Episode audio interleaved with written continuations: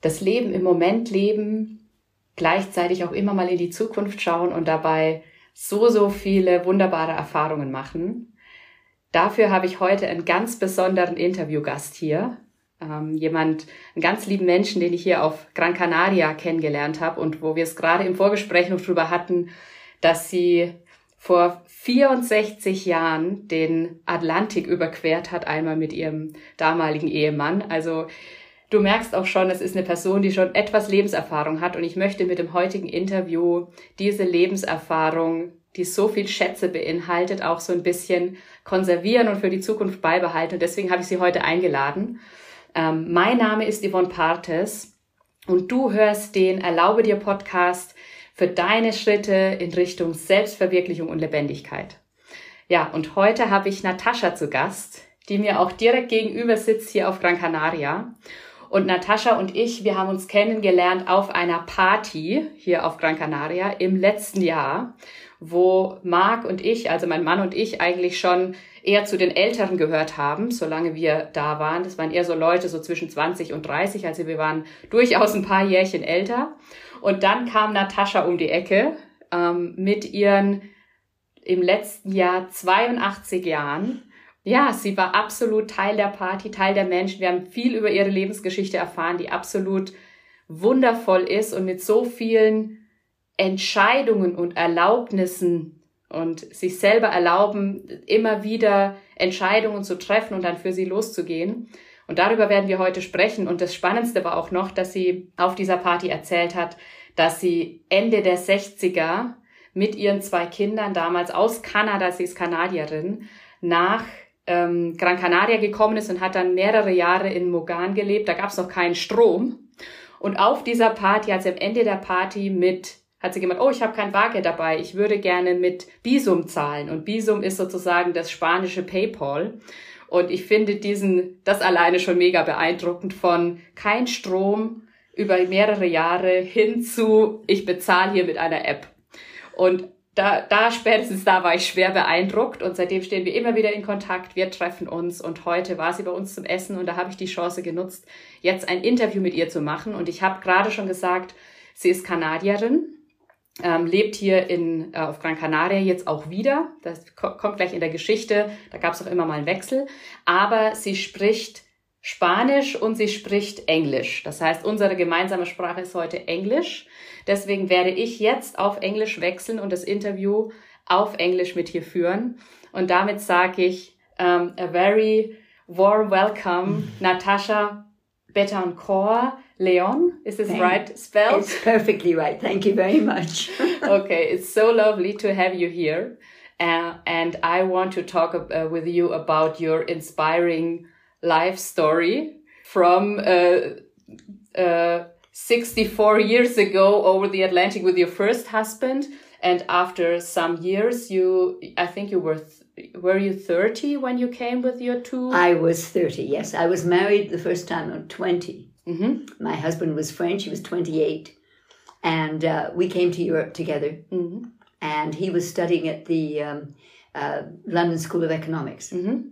So we lived in London.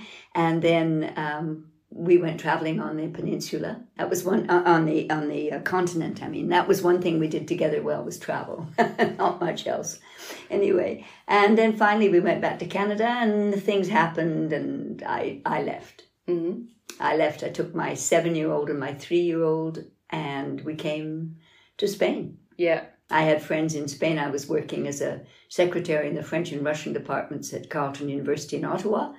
I had a lot of friends in the Spanish department. They said, Oh, go to Spain. They gave me tons of phone numbers and people mm-hmm. to call. And so we did. One day, I, that was in March, and by July it was getting hot. Mm-hmm. And so many tourists were coming, and the rent on our little flat was going up. And I thought, no, this is not right. I have to find somewhere else to live. And I met a woman at the beach. Our kids were playing together, and she said, Why don't you go to Gran Canaria?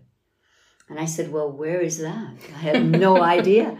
She said, Oh, there's Spanish islands off the coast of Africa. And I we lived there for two years. Her husband was a pilot with Air Iberia. So I said, why not? I went to Barcelona, bought tickets on the ferry, and five days later, I was in Gran Canaria with my kids. Mm-hmm. And I sent a letter to my husband in Canada, who worked for the government, and said, please send me whatever money you're going to send this month, send it to the bank in Las Palmas. But there was a postal strike in Canada, She never got my letter. And I went merrily to the bank, and they'd never heard of me. Mm. So we spent that night sleeping on the beach, the big, beautiful Canteras beach in Las Palmas. And the next day I went to the British consulate and they gave me money, took our passports, gave me money. I could rent a little apartment. And the next week my money came from my ex-husband who was, you know, very decent, never, never let us go without. Mm. And um, I rented a car to go around the island. Mm. And I found this beautiful little village. No electricity, nothing. Just fruit trees, green and, and simple stone houses. And it was just so beautiful. And there was a house to rent. Mm. And we took it. And that night, the, the woman who lent it to, who rented it to me, um, I was talking to her and I said, uh, I understand there's another village down by the water. Mm. Uh, would you come with me tonight? We could go and see it. She said, Sure, sure. Can I bring a friend? I said, Naturally. I was married to him for 50 years. Yes. My lovely Spaniard Pepe. Yeah, and that is another great story that uh, directly begins uh, in your on your uh, first second day on the My first night, Yeah. my first night in Mogan. yeah perfectly. Yeah.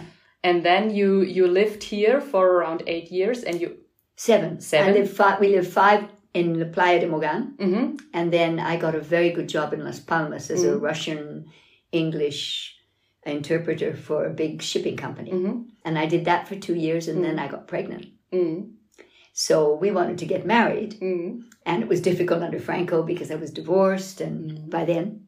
So we went back to Canada with the idea of getting married mm and coming back. But we stayed for 30 years. Pepe loved Canada. yeah We were very happy. We went to my home, my Vancouver, Vancouver, your home. and we made dear friends and I still we still my son lives there, my son Christian still lives there. Yeah, My yeah. little canary. but he was born here, and then you moved. He was or- born here. He was Yeah. four months old when we went back. Yeah, My oldest boy was thirteen and the and the other one nine and then Christian was Mm. born. yeah. And then in Canada, how did it evolve there? I know there was some point where you have a lot of dogs. And Yes. You have and you have this um, this company for the dog food. Yeah. And was it directly at the beginning, or No, what, no, no. what happens in this thirty years in No, no, Canada? no. well, when we got to Canada, my, an uncle of mine found Pepe a job right away. He Mm-hmm. Yeah. couldn't speak much English, but he uh, worked. And I stayed home. Mm-hmm. And uh, after a few months, uh, my an aunt of mine gave lent us some money to um, to put a down payment on a house. We bought a little house in a place called Deep Cove outside Vancouver. Beautiful place. Oh, just exquisite. And uh, uh, we lived there for nine years. And um, our children grew up there, went to school. Then I started work to buy, pay for the house, to pay the mortgage. I worked nights and he worked days. Mm. So, you know, we'd say hi as we met. that was the day before cell phones, and doctors and lawyers and professional people had call services that answered the phones for them. And I worked in one of those, answering phones for, for people, and uh, made enough money for us to buy the house and to, to, to pay for it. And, and then gradually we started doing other things. And Pepe was a really good cook. Mm. And uh, we put Christian in school when he was six months old. We put him in uh, six years old. We put him in a Catholic school, Vancouver College. And then when he was nine, I had a really good job by then. I got involved with videos right away. I loved old movies, and in the video stores, you could only get the latest releases. So I researched all the old ones, and I got some friends together, and everybody put in some money, and we started a company called Videola. Ah, And we there was a. Yeah, we made lovely big signs, and we could put six movie uh, Mm-hmm. things on it, and the stores would rent from us by the month, and we change the movies every month, Mm-hmm. So they could show some of the old films, and it was very successful. And then I I worked with my friend who had a video store for old movies called Mm-hmm. Videomatica. He employed me to go across the country and, and talk to librarians to Mm. set help set up video libraries for them. Mm-hmm. And I made good money, and I traveled, and it was fun. And then my little boy wanted to do the first communion. Mm. I was not Catholic. Mm. My husband was, but he said, No, no, we're not married in the Catholic Church. I'm not going to church. He changed later. so I had to take him to church. And the first day I was there, I just felt a tremendous longing to belong. hmm So How old were, were you? I was, well, he was nine, so I was 45. hmm I was 36 when he was born. Yeah. Yes, that was right. 1985. 1984, I should say. He was nine. So I took a course. It's called the, you know, a course you take to learn all about the Catholic Church and make sure you really want to belong to it and so on. And in, in August, I wasn't even Catholic yet. I was reading the bulletin in church and I saw they wanted a secretary for the um, uh, Office of Religious Education. Mm. And God knocked. I went home and said to my husband, That's my job. He said, You don't want to work for the church. You're making good money. You're having a great time. You know what the church pays? I said, I'm sorry, but God wants me to do this, so I have no choice. Uh, Yes, I, I went and applied for the job. Mm. And uh, the priest had been told by the nun who was in charge he was not to hire anybody without her meeting them because he'd had two disasters before. And by then, Christian, my son, was serving as the Archbishop's altar boy. hmm And uh, so the priest came and he was very serious, you know, well, what do you think? And you're not even a Catholic yet. And why do you think this is a job for you and all these things? And I finally said, look, I, I'm a good secretary. I understand computers. Nobody else in the office does. I understand. Okay. So I, so he said, um, all right, well, do you have a family? I said, of course, I have a husband and three sons. I said, you, you live at the cathedral. You probably know my son, Christian. He's the altar boy for the uh, Archbishop. He said, you're Christian's mother. I said, I said, you're hired.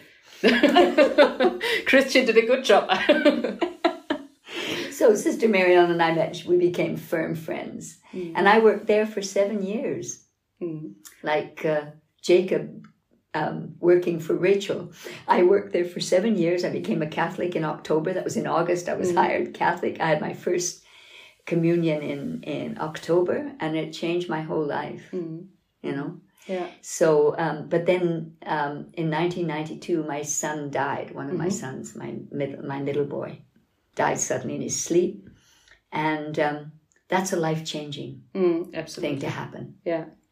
And he left me his dog, hmm a dog he had rescued, hmm and when it was a puppy from some kids in Quebec who were drowning a, a bunch of puppies in a bag, and he couldn't save all of them, but he got one. Yeah. So I felt I just wanted to work with dogs. hmm And uh, so after work at, at the church, I would go I'd drive way out into the country where there was a dog trainer, and I learned all about training dogs. And, and he made us read a lot of stuff, so I learned about nutrition, canine and feline nutrition, and all sorts of other things. And it was just at the beginning of the raw food movement. hmm When I left the church, we started to make biscuits hmm and sell them to the local stores. hmm And then out of that, I thought, no, I don't want to just make biscuits. We should be making food. hmm and we had uh, three dogs by then. hmm We start, and then we got two kittens, hmm and they were all on the food. And so we started making food in our garage. We had a garage behind our house. We were renting by then. We had lost our house because we didn't have enough money to pay the mortgage. Yeah. We lost it. And so we were renting a house in a beautiful part of Vancouver, and it had a nice big house behind it. Yeah. And we put freezers in there and we started packaging and making the food and selling it locally. And it was going really well. And we found out about a factory that was there. And by then we had five dogs and two cats. And then we, so we took a chance and we rented the factory. hmm And um, that was in 1993. hmm No, 1990, excuse me, more later, 1994. hmm I think I get lost in mm-hmm. things. Yeah. dates and stuff. I'm so old, I've forgotten the, the, the dates. Anyway, when we rented the place, we, we started doing really well. It was mm-hmm. perfect for us. Mm-hmm. And we had five people working for us. Pepe looked after the recipes because he mm-hmm. was the cook. And, or the, the, the man who looked after the recipes anyway. And I looked after sales. After two years in, in business, we were selling $100,000 a month of food. We just got right in in the Yeah. right moment. Very successful. hmm And I used to take it down to Washington State on my mm. own. And this was this was 2001 by then. Mm. I know because I remember I was crossing the border the day that the towers were mm. bombed, Okay. where the Yeah, plane Yeah. drove into the towers. And after that, it became much more difficult, although I never had any problems. But and we were I was driving down to meet with my distributor in the states, who was mm. going to take me around some stores to you know introduce me and so on. Two years later, we were doing that again in 2003, and I heard on the radio Mm. about we hadn't gone. You see, Canada didn't go to war in, in mm-hmm. Iraq because they mm-hmm. said it was an unjust war. Yeah. Bush was really pissed off with Canada for that. We're supposed to be good little boys and follow after them, and we didn't. Mm. And so um, he said, We have mad cow disease in Canada, so no more Canadian meat can come across the border. Yeah. And I just said to the guy, I said, Well, drive me back. There's no point in my visiting anybody Mm. because if I, my meat can't come across the border, Yes. I can't sell anything yeah. anymore. Yeah. And that was May of 2003. Mm. And our sales that month went from 100,000 to 25,000. And it cost us 40,000 to keep the factory going. Yeah. So we, we bustled about. We tried the idea of going across and making it across the border, other things, but nothing worked. And finally, we just we just gave it up. Mm. And by then, I was retired. I was 65. Pepe was 60. Mm. We just looked at each other one day and said, let's go home. Mm. You know, let's go home. Yeah. Our children, the two children who remained, fine. Christian has a beautiful uh, yoga studio that he's had now for 20 years. He's doing really well. He loves his yoga. We just came back to Canaries Mm. and picked up our life as was before in Mogan. Yeah. Yeah. We had to find homes for all our dogs and cats first, because by then we had eight. and we managed to do that. Yeah. And then we agreed no animals here, Mm. because Mogan is not good for animals. There's no parks, there's no Yeah. place to do anything. But then a little dog came on the horizon and we adopted her, and her name was Foxy. Mm. She's a little black and white dog. And she's the source of our books, my books. Yeah. Yeah. We come to your books in a couple of minutes because there are some stories in between before the books. A few, a few. And before we came to these stories, sometimes I, I realized when I uh, listen to you, um, and I, I know, also know this before, but uh, for the moment when I am in this interview mode, I realized it again. It was like, for me, you are guided by yourself or by, by an inner guidance, I would say. Um, and if there is a chance you see and you see, you feel I have to follow this chance, you do. And, um, it's the only way to live. Yes, and this is what you do the, your whole life, I would say, because um, until now we, we have now the, the time where you come back to uh, Gran Canaria after 30 years in Canada, where you, With no money, yeah, nothing. Five suitcases. yeah. But all the years before, it wasn't, it wasn't not like you get a job when you were 20 and you do this for 40 years. It was like when you, when you have the, the feeling or there was something in you, I have to go this way. And then you just follow. How did you get your, the trust to do so? I, I think I've always believed in God. I have always had a strong faith, but I honestly think there was the move into the Catholic Church that gave me that feeling of trust. Mm. You know, I just trust Him. Mm. I trust God. He's up there, He's looking after me, and I just do what I feel is right. Yeah. I've had a wonderful life. Mm. I really have. Now I teach. Mm. You know, I, I think there's not a the, very few children in Mogan that don't know me. That I some I started. You know, like 17 years we've been here. Yeah. Well, Pepe's no longer with me, but in spirit he is. Yeah. But um, I children that were little boys now they are big men with beards and wives, and Mm. but they still come and, and hug me when they see me on the street, and Yeah. you know, Yeah. You I- know them from uh, when they were little. Yeah, from teaching, from Yeah. teaching them, and I I love the teaching. Mm. Never occurred to me before that I could be a teacher. Yeah. And it occurred to you when you come back to Mogan? No, I had already started that in Canada. Mhm. Even when I when I was working in the church, um, the priest I worked with had a friend who was a, a professor of uh, French in a Japanese university, and we started doing a homestay program. Mm. And I organized all the families and uh, found teachers and started teaching myself. Mm. And I love the English language, Mm. and I want it to be spoken properly. Mm. So I've I found that I, I loved teaching, and of course it's easy to teach Japanese Mm. university students. They are very hardworking and they really want to learn. It's very different teaching uh, teaching young Spanish kids who, you know, don't really aren't really very interested and who have only been bored in school. Yeah. But you know, I found that I love doing it. I love doing it. Yeah. And I still do it now at my Yeah. age. I'm, Yeah. I'm lucky. And and you started a language school then in Mogan? Yes, I What did, was it? yeah. I started an academy, uh, um, the World of English, Mm-hmm.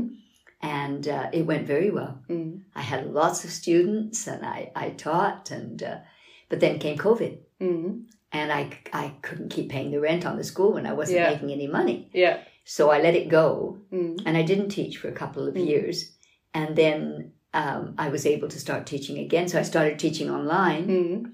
and then and then bit by bit, parents came and said, "Can my little boy? I don't want him online. Can he come to your house?" So Mm.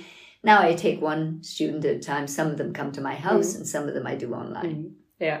I remember when you told us that you love to teach online because you can eat as much garlic as you want. Absolutely. I still love to teach online. It's nice because the students are also relaxed because they're in their own house. Mm. It's a different atmosphere, Mm. but then you lose things too. Mm. With the children in my house, I can get books for them. I can, Yeah. we can work together, and you know, it's just different. Yeah, it's I think a, a, it's a good mixture of both at the end. Yeah, Yeah. yeah, I'm ha- I'm quite content with it.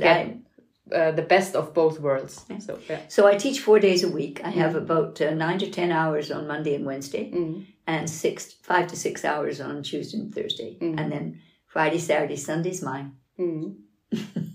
and it works Yeah. for me. And uh, you started another project out of COVID Well, when yes. we came back to your uh, beautiful little dog, uh, Foxy.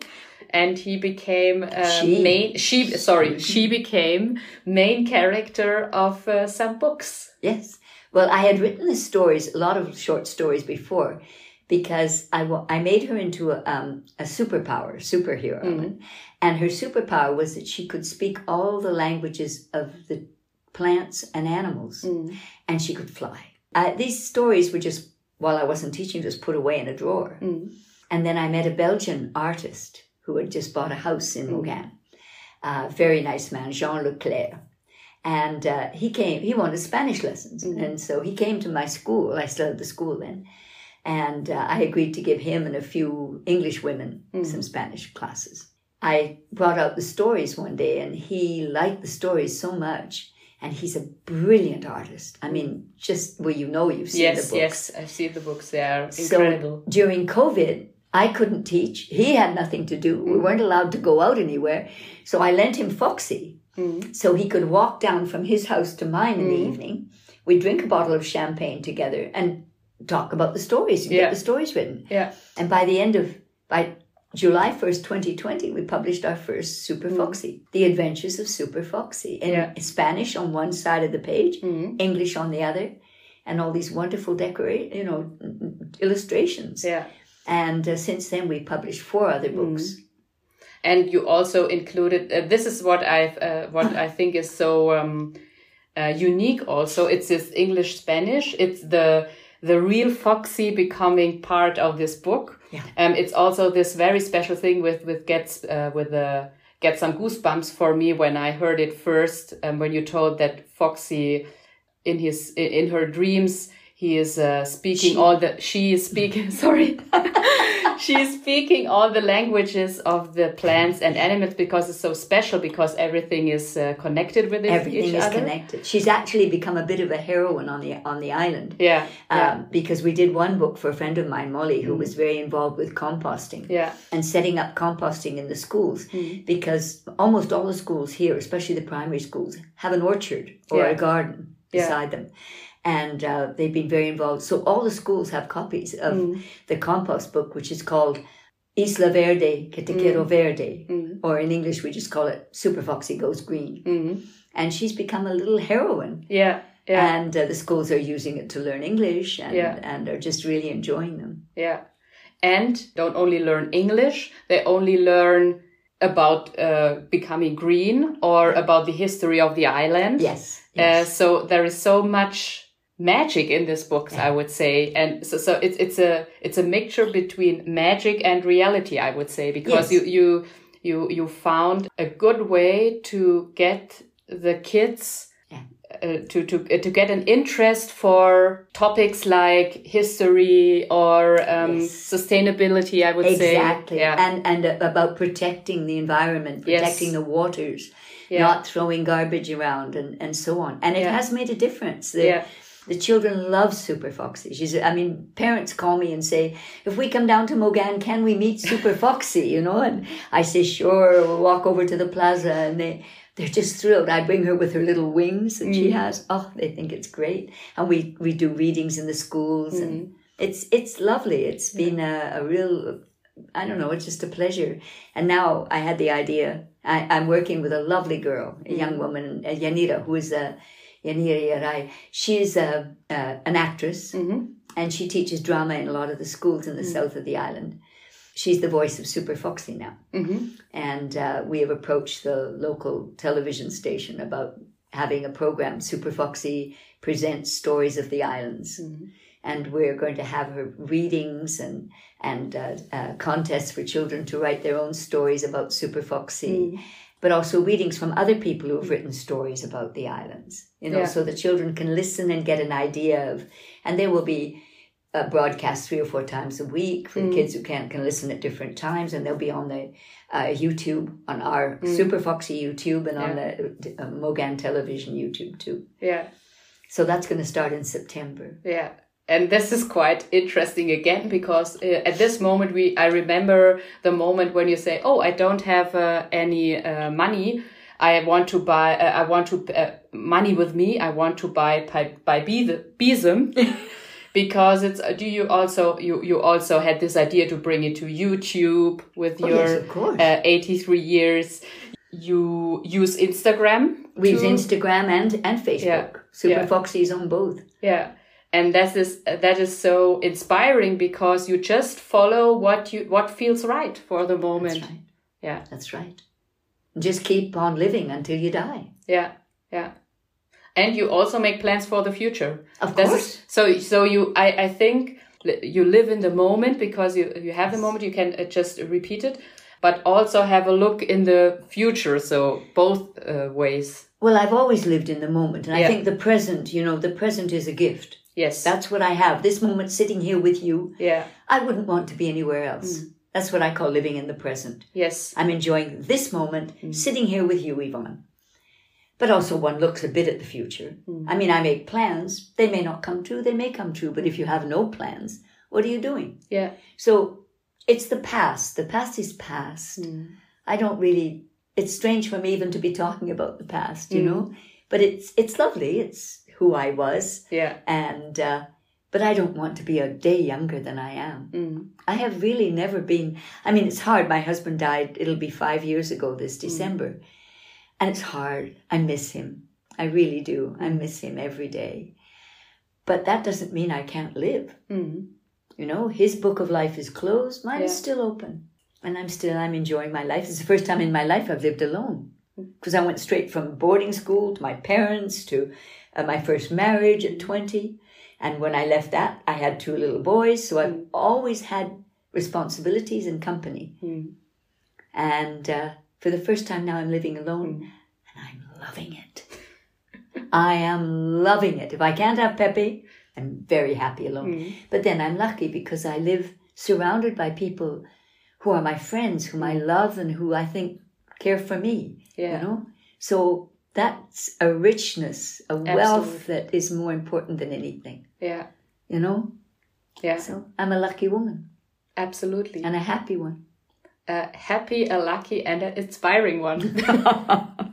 because uh, yeah, it's so so much in this interview now. It's just incredible. I hope uh, all my um, the people who listen to the podcast normally in German they can um, they, they can get it this time also in English. But I think I would use some parts from the uh, from the interview to translate it in German. Sometimes in the future No when I do problem. some uh, speech, uh, some um, blog or so, because there is so much, um, I would say, life wisdom in it. It's one. The one good thing about growing old, you Yeah. do acquire a little wisdom. Yes, absolutely. Do you want to add uh, something you want to say? I would just say, I would just fine? say to people, don't be afraid. Mm, You know, don't fear. The three things that stop us living, to me, are fear, embarrassment, mhm, and guilt. mhm, As a Catholic, I can get rid of my guilt. mhm, I can confess, and I, if I'm really sorry, I know I'm forgiven. mhm. Okay? But the other things, fear. Don't be afraid. Take a step into the unknown. Mm, What can happen? Okay? Maybe you'll fail. Who cares? You learn something. yeah. But don't live afraid to change things. Mm, Take that step into the dark. I remember when I saw this, I think it was the second film of the, uh, uh, you know, the uh, Indiana Jones, mhm, where he got to a certain point and it was a cliff mm, and he had to take a step of faith. He didn't know there was a step there, yeah. but as he stepped out, there was a rock there. Yeah. The rocks are there. Don't worry. If you really feel drawn, you really want to do something, don't regret at the end that you didn't do it. mm, Maybe the wrong thing to do. Maybe a fracasso. You know, I mean, we did all that work to set up the company. We ended up with nothing. yeah. But what an adventure. Yes. What an adventure it was. Yeah. You know, me and I was in, I was in New York at a show, a, a, a dog show in Madison Square Gardens two weeks after 9 11. Mm, And what an adventure that was. Walking through Manhattan and people saying, somehow knowing I was a tourist and saying, Hi, thanks for coming to see us.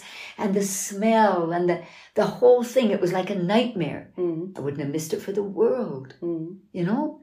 And everyone said, You're flying? Aren't you scared? What? You know, you cannot live with fear. Yes.